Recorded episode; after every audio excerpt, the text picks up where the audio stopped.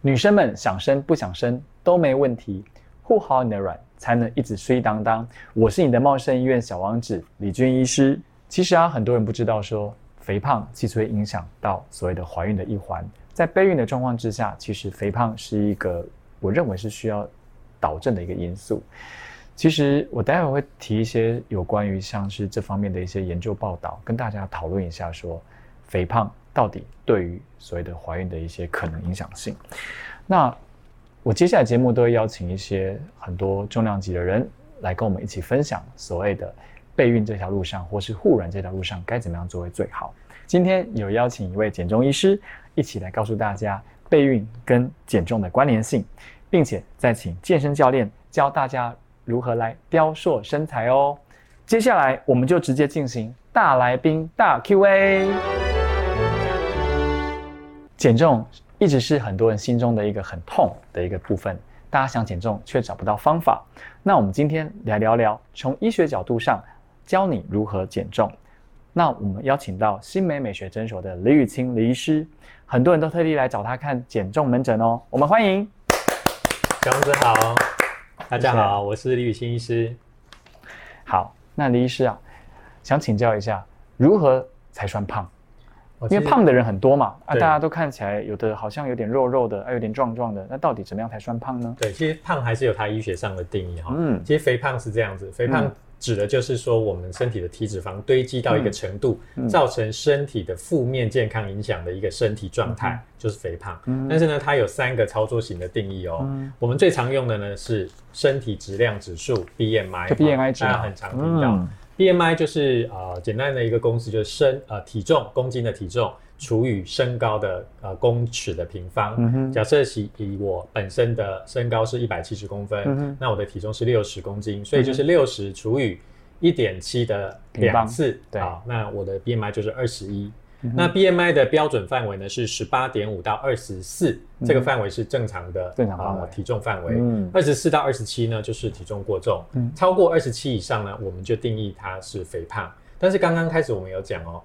呃，肥胖其实是体脂肪堆积哦过多的一个身体不健康的状态。对，所以我们有很多人说他的体重算起来 BMI 可能是过重。对，但是呢，他是运动员，他是举重选手，他肌肉量比较多，肌肉量比较多，对他看起来很壮，可是他算算起来 BMI 也超过了我们的二十七的标准。标准。可是他的体脂率却很低。对，他不不是一个不健康的状态，所以会有另外两个来定义肥胖的标准。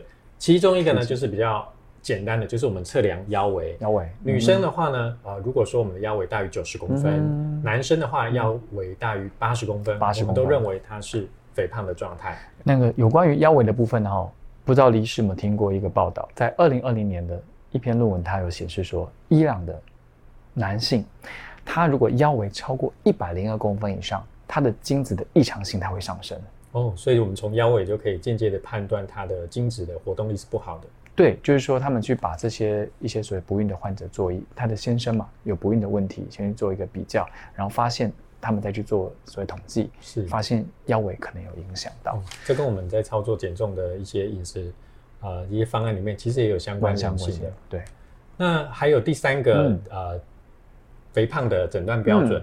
就是去测量他的体脂肪，嗯，好，那因为我们知道，就是刚刚提到有的人很壮，那有的人他其实看起来瘦瘦小小的，可是他其实是不运动的，那他饮食可能就是很高糖分、高脂肪、高脂肪。那你看起来他瘦瘦小小的，但测测量一下他体脂，哇，超超标，超标。那我们在呃临床上的定义，我们会认为男生体脂超过二十五百分之二十五，女生超过三十百分之三十，哈，它也是一个肥胖的状态，肥胖的指标。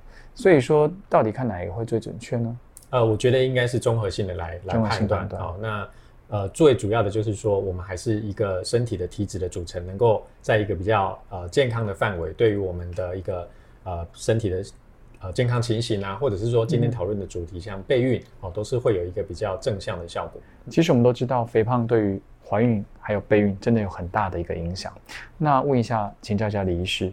大概肥胖有哪些成因会造成他肥胖的状态？肥胖的成因哦，大概很多种哈，但是我们也可以把它归类成三个类型来讨论。对，第一个部分呢，就是热量摄食过多。嗯哼，其实像在台湾的饮食文化，还有目前就是有一些外食选择的限制，对，所以变成很多我们的呃朋友会去选择呃错误的饮食，高糖分、高油脂、高热量的这个食呃食物摄取。那李医师举例一下吧。比如说外面的饮料啊，就是大家都每天都会喜欢喝一杯这个手摇饮料。那有一些很精致、很好吃的糕点类哦，所以这个都是在食物选择上面很多会吸引我们的一些哦高精致的食物。对，那还有就是现在人压力也很大，哦，那这个工作也很繁繁忙，所以在这个情况底下，很多就是会用吃来去呃舒压，对，那造成呃无意间就摄取掉过多的热量，就像大学生嘛，哈。很累的时候，或是医学生很累的时候，就暴饮暴食的概念，对不对？是是是。那第二类型呢，就是我们呃运动消耗的比较少，好，包含现在因为生活的步调比较紧凑，嗯哼，所以呃可能也没有什么时间去运动。那再加上也是环境的限制，并没有一个适当的空间让我们来做运动，那造成平常都是静态的活动比较多。那第三类呢，就是呃。很多可能跟疾病有关，跟药物有关关系，那这个可能就是要另案来讨论另外的介入方法。所以我记得，如果要减重来说，首先要达到就叫热量赤字嘛，对不对？的概念就是我们吃了太多热量，但是消耗太少。是的，就这种概念就是这样。是的。其实来说，在最近还有一篇报道哈，它是二零一七年的，它是运动医学的报道，它有讲说哈，运动到底能不能对于什么所谓的。怀孕，我们讲排卵，不要讲怀孕好了，因为怀孕还太多的因素存在在排卵的影响。他认为，如果说每天哈，他还有写说一个数字哎，每天如果三十到六十分钟以上的运动，以内运动是 OK 的。那如果超过了，反而是不好的。哎，这个这点李师的想法呢？对，所以超过的话，其实我们很多在减重的医学研究也都是中等强度的运动。对，其实过于过度的运动反而会造成肌肉过度的。啊，运动伤害，那对于持续的一个呃，就是减重的效果反而是不利的。那持续的卡路里的消耗，我觉得应该还是有帮助的吧。如果对于说时间拉长的话，对，比如说跑步跑四十分钟，跟跑步跑一个小时半，那你认为说真的跑步跑一个小时半比较不好吗？呃，其实呃，在消耗脂肪的这个生理学的研究里，嗯的呃统计来说，大概运动超过十五到二十分钟开始就会。呃，消耗我们的身体的能量，从肝糖转成消耗我们身体的脂肪酸。嗯哦，所以其实只要在中等强度的一个运动，然后时间有维持到十五到二十分钟以上，我们就认为它是一个有效率的运动。那过强度的运动对身体来说，呃，除非我们是一个有训练有素的运动员，不然过度的运动，长期时间累积来说，对身体反而会有一些负面的效果。因为我之前有看那些论文呢，他们在讲说，如果是你过度运动员，反而会。让你造成排卵异常。啊，是。他的那个所谓的脑下垂体出了问题。哦，所以有些像是我们一些不孕的患者啊，他的看起来是很瘦很精壮的哦，就是比如说他们是跑那个马拉松的，是。反而会有不孕的问题。哦，对，这个可能跟身体太过了也不对啦，太过也不对，有一些发炎的问题哦，太多有一些乳酸堆积，身体有一些发炎的现象，也有可能。那最近好像有听到说什么叫瘦瘦比啊？那这个是什么东西？我觉得蛮好奇的。对，因为我对这种新的东西都蛮想了解。什么叫瘦瘦比？嗯，其实现在目前呢，在呃药品的市场上面，嗯，合格用于减重的药品真的很少。嗯，那在去年啊，二零二零年的十月份，嗯，有一支啊，就是所谓瘦瘦比这样子的一个减重药物呢，在台湾被合可上市。嗯，那它主要的成分呢，是一个叫 GLP one 的类似物。嗯，哦，那它的中文叫肠胰泌素。是我们身体肠道的一个荷尔蒙，那它的作用呢是会抑制胃的排空，那造成我们的饱足感，饱足感，抑制食欲，那进而达到减重的效果。简单来说呢，就是它一直会告诉我们的大脑说我们不饿，不饿，好，一直告诉我们不饿的情况，呃，达到长时间的呃这个饱足感，嗯，呃，达到减重的效果。可不饿你还是会想吃啊。那是呃，对，呃，口腹之欲的这个部分了。但是这个药剂下去之后，会有很强的这个呃饱足感，好，跟抑制食欲的功效。所以吃打这算打针吗？这个对这个针剂的部分呢，它需要每天打一次，因为它是我们的 GLP one 的类似物，大概有百分之九十七跟我们内生性的 GLP-1 是相似的，那它的半衰期更长，在身体的作用时间更久，它在我们身体的作用时间可以啊达到十三个小时，十三个小时，对，所以就是一直持续的告诉我们这样子一个饱足的讯号。十三小时理论上不就每天要打到两针，效果会更好吗？又有一个时间在睡眠。哦，对，所以其实我们在白天的使用上面，一天一次来维持这样的药性的作用。哇，跟我们取卵差不多，每天都要打针，每天都要打针。那针会不会很痛啊？呃，其实那个大致还是怎么样？呃，那个针剂的部分它是就叫做笔嘛，那它就是好像那个自动笔的笔芯一样，它去调节上面的一个剂量。然后每天去更换它前面的针头，那那个针头其实我们都号称叫头发针。嗯哼，那很多患者因为其实都减重都胖，插下去之后脂肪后期基本上是没什么感觉。哎，那就跟我们一般在用那个荷尔蒙用药很像哎。哦，这样。对，就是我们也是比针啊，就是转刻度，比如说转二二五转三，对，转三百，然后转的就打进去这样子。对，所以其实操作方便啊，很多减重的小姐都是用这样的方式来做体重的控制。OK。因为其实李医师本身也是加医科医师嘛，对对，因为我觉得在饮食研究方面，我想李医师也摄取蛮广泛的。那再问一下，如果说备孕的男生女生，因为我知道打这个瘦瘦笔，但很快可以减肥，但是减重的状况之下，另外一环是饮食控制。因为本身我的体重之前是九十公斤，到现在六十公斤的状态，也是靠饮食控制下来的。所以李医师有没有对于一些备孕的男生或女生来说，有没有什么样的饮食的建议呢？有的。像目前啊，有一些饮食的研究哦，那针对备孕的这个族群来说，男性啊，我们降低脂肪的摄取，降低高热量食物的摄取，会有效的增进男性的勃起功能哦。那它身啊，这个测到的这个睾固酮的浓度呢，也都会有意义的上升哦。好，那虽然我们听众都是女生比较多了，是，所以可以请你跟你的男朋友讲一下。对，嗯，那还有有关于精虫的活性哦，刚刚前面那个小王子也有提到。男生如果一直都摄取西方饮食，哦，就是我们的高热量、高油脂、高糖分，它会减低男性的精虫的活性。活性，嗯。那针对女生的部分呢？目前有研究发现哦，我们平常正常的呃饮食的比例，我们会建议啊这个。糖类的摄取呢，大概占所有一天总热量的五十五 percent，五十五 percent。但是如果说我们在这个呃备孕的这个期间的减重的女性，我们把她的糖类呢压到四十五 percent 的热量的占比的话，会有效的提高她的受孕的几率。那四十五 percent 可以请李师讲大概是什么样的概念吗？呃，比如说呢，四十五 percent 大概就是说它在一半的热量的摄取。那我们都一整天呃饮饮食的总热量来说。我们有糖、糖类、对脂质跟蛋白质。那因为脂肪的那个热量是比较高，嗯，所以我们大概以整个比例来说，它呃，你就抓一一整天的饮食的总量来说，大概一整份的四分之一是呃糖类，嗯，的那个组成哦，以分量来说，那这样它的总热量大概就是会占你的每天的摄取量的一半左右。反正总而言之，把糖类下降，对你的备孕是有帮助的。是的。嗯，那这些其实这个部分也跟我之前在倡导的地中海型饮食不谋而合了。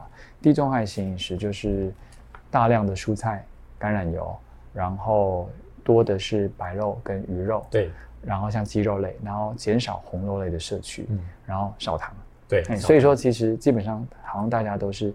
大同小异，但是都是条条大路通罗马的概念，反正怎么样都是要教大家减糖就对了。是的，是的。嗯，今天也谢谢李医师到我们的节目，让我们来去跟你做个分享与讨论。那有兴趣的朋友，每周四可以到新美美学诊所预约李医师的门诊。那想关注他的，可以搜寻黎家医师粉丝团，帮他留言分享加按赞哦。谢谢，谢谢。减重部分对于备孕来说是一个非常重要的因素。那减重可以靠药物啦，靠运动啊，靠饮食啦。刚刚已经提到了所谓的药物的部分，但是如果说你要持之以恒，要不复胖，那我认为健身占了非常重要的一环。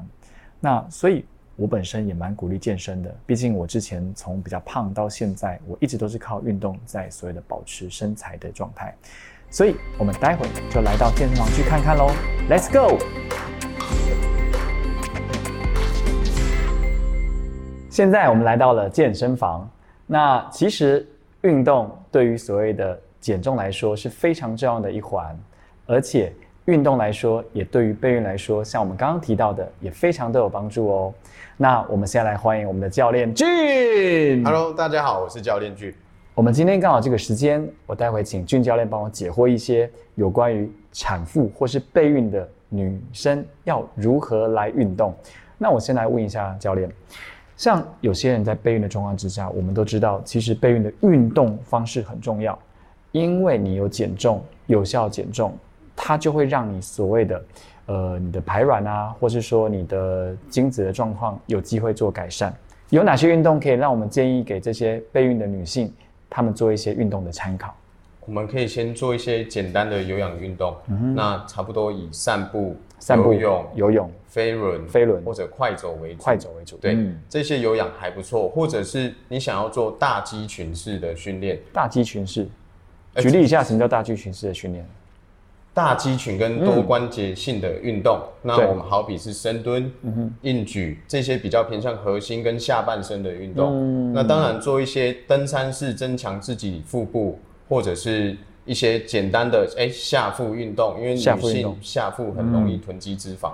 嗯，对，这些通常我们就以十二下，十二到十五下，然后至少三组为目、目标。目标，嗯，所以三组做完就 OK 了嘛，哈。三到四组，那当然也要看当天体力的状况。嗯哼，对。哦，这是针对于备孕的状况。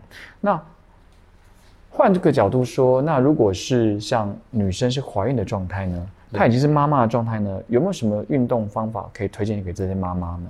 那当然，怀孕的时候你的下肢容易水肿。对那当然，这些妈妈因为要生产的关系，骨盆底肌也相当的重要，因为它也可以有助于你在生产的时候比较顺利。对那我们身体下肢跟骨盆底肌，我们可以去做一些深蹲、硬举，或者是桥式为主的训练。那一样，因为由于怀孕的时候不要太累，或者是看当天的状况，如果出现出血或者是孕吐、头晕为主的话，那我们就先暂停，先寻求医生的协助。没错。那如果感觉到有宫缩的状况出现，也宫缩然后没有出血，有可能是水分补充不够。哦，当然这些在我们在案例上蛮常看到像这样的情形啊，所以说还是跟大家讲一下，如果你要运动的话，一定要先跟你的医生先做个沟通与讨论，看他建议你做什么样的运动。当然，我们孕妇在运动前，可能先和医生看看自己的体质是不是前置胎盘，对，或者是惯性流产，嗯，这些体质性的问题，医生评估过后，你可以运动，那我们再开始运动。那当然，运动的时候你要注意的是，不要有冲冲冲撞的，类似冲撞的。篮球啊、足球，虽然这些不太可能，该或者是或者这些，或者要注意防滑是什么？因为在家运动，有可能你会穿起袜子，那袜子有可能在做到一半的时候容易跌倒，这些或者是单腿的项目，有些人可能会。哎，看影片单腿的硬举啊，或单腿的深蹲，那些可能都尽量先避免。单腿对，不稳定的我们就尽量先不做。所以尽量找稳定的动作来做。对，那还有负重的方面的话，想跟教练请教一下，因为其实市面上的哑铃玲珑满目了，那重量也是大大小小不小，大概多重会最好。所以有没有一个起始重量可以推荐给所有的备孕的妈妈或是产妇，他们来做个选择？差不多我们用，比呃小重量一到两公斤就重了，因为因为有时候我们再加上自身的重量，做起来就是相当的还蛮吃力的，或者是你可以用一些迪卡侬有卖的呃弹力带啊，或者是瑜伽带去做相关训练，这些就很够了。嗯哼其实啊、也谢谢教练跟我们分享这么多有关于在于孕妇或是备孕的期间我们可以做的运动。那当然，我自己这边也会为什么这么强调运动的好处呢？因为本身我也是从体重从九十几公斤到现在在六十几公斤的状况，那也是一路瘦下来。当然，在于运动来说，应该也算是在减重方面非常不可或缺的一件事情吧，对，运动相当重要，当然饮食为为主嘛。为主，对对对对对对，像我当时饮食也是很刻苦啦。对。我当时饮食也是用一六八，再加上所谓的低碳饮食，再去做一个改善，慢慢才恢复到现在这样的状况，而且觉得这样精神好像变好一点了。对，因为有时候你呃过多的淀粉也有可能造成你当天会有昏沉想睡的状况出现。对对可是我们说吃一吃也很吃的很开心啊。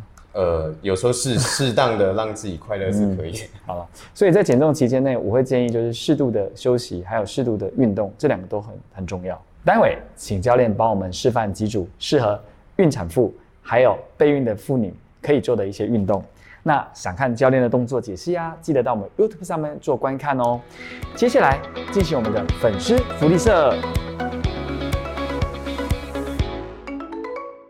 那今天一样会回答粉丝投稿的五个问题。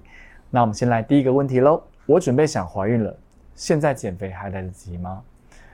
其实一般来说，我们人在备孕的状况之下，肥胖是一个蛮重要的因素。它不仅影响到荷尔蒙的状态，而且也会影响到未来生产的一些并发症会逐渐的增加。所以说呢，我鼓励准备要备孕的女性，你现在就可以开始做饮食的调控。再加上一些所谓的健身运动的开始，会让你的身材更好哦。肥胖会影响试管疗程吗？呃，其实在我自己的病人群里面，不乏很多比较肥胖的一些女性，但是基本上按照试管婴儿的状态，还是有机会让她的活产率会上升的。但是，其实，在二零二零年《Human Reproduction》也就是知名的期刊里面有提到说，如果你有肥胖跟没有肥胖的族群来看，有肥胖的你的活产率会有下降的一个趋势。那基本上，呃，他们认为是所有的肥胖来说是介于 BMI 十八点五到二四点九之间。所以，如果说你因为是肥胖的状况，你要做试管的族群，我也会建议多运动，做一些饮食调控，来帮助怀率更为上升哦。第三题，我只是要冻卵，跟胖不胖有关系吗？如果有，取卵多久前就要维持好身材？那这位粉丝所问的问题是，冻不冻卵跟胖不胖有没有关系？那当然，如果说你本身身体是属于比较肥胖的状况，要冻卵也没有太大的问题，但是会建议还是可以做一些运动。那取卵多久前就要维持好身材？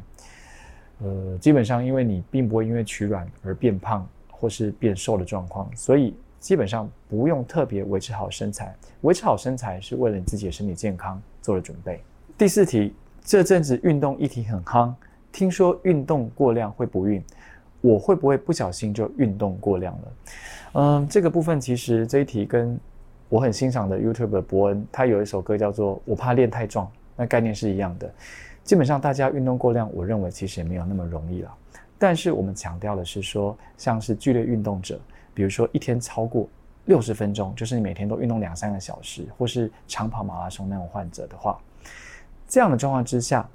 你的无排卵风险性会增加。基本上之前论文就有提到过了。如果说建议的运动时间大概是一天三十到六十分钟，会达到说比较好的状态。但是还是要因人而异啦。比如说你的状况之下，也许你平常就在运动或锻炼的状况之下，我认为时间可以拉长。但是我会觉得运动过量其实也没有那么容易。所以说我反而会建议想要维持身材的女性，或是想要减重的女性，我会建议还是要多运动哦。第五题。胖妈咪如果怀孕了，会有什么风险吗？其实这个部分应该算是老生常谈了。因为如果说你在怀孕的状况之下，你现在又是肥胖的体质，你的妊娠糖尿病、妊娠高血压状况都会比人家还好发，甚至未来的子癫前症的机会也会大大的上升。这在很多论文里面都有记载到像这样的状态。所以，如果你现在已经准备要怀孕了，或是您正在怀孕了，我认为饮食控制还有。轻微的运动是很重要的。那以上是我的回答，希望你们都有被帮助到哦。欢迎大家踊跃留言来问问题哦。本周的护染新生活，聪明减重学起来，提高你们的备孕力。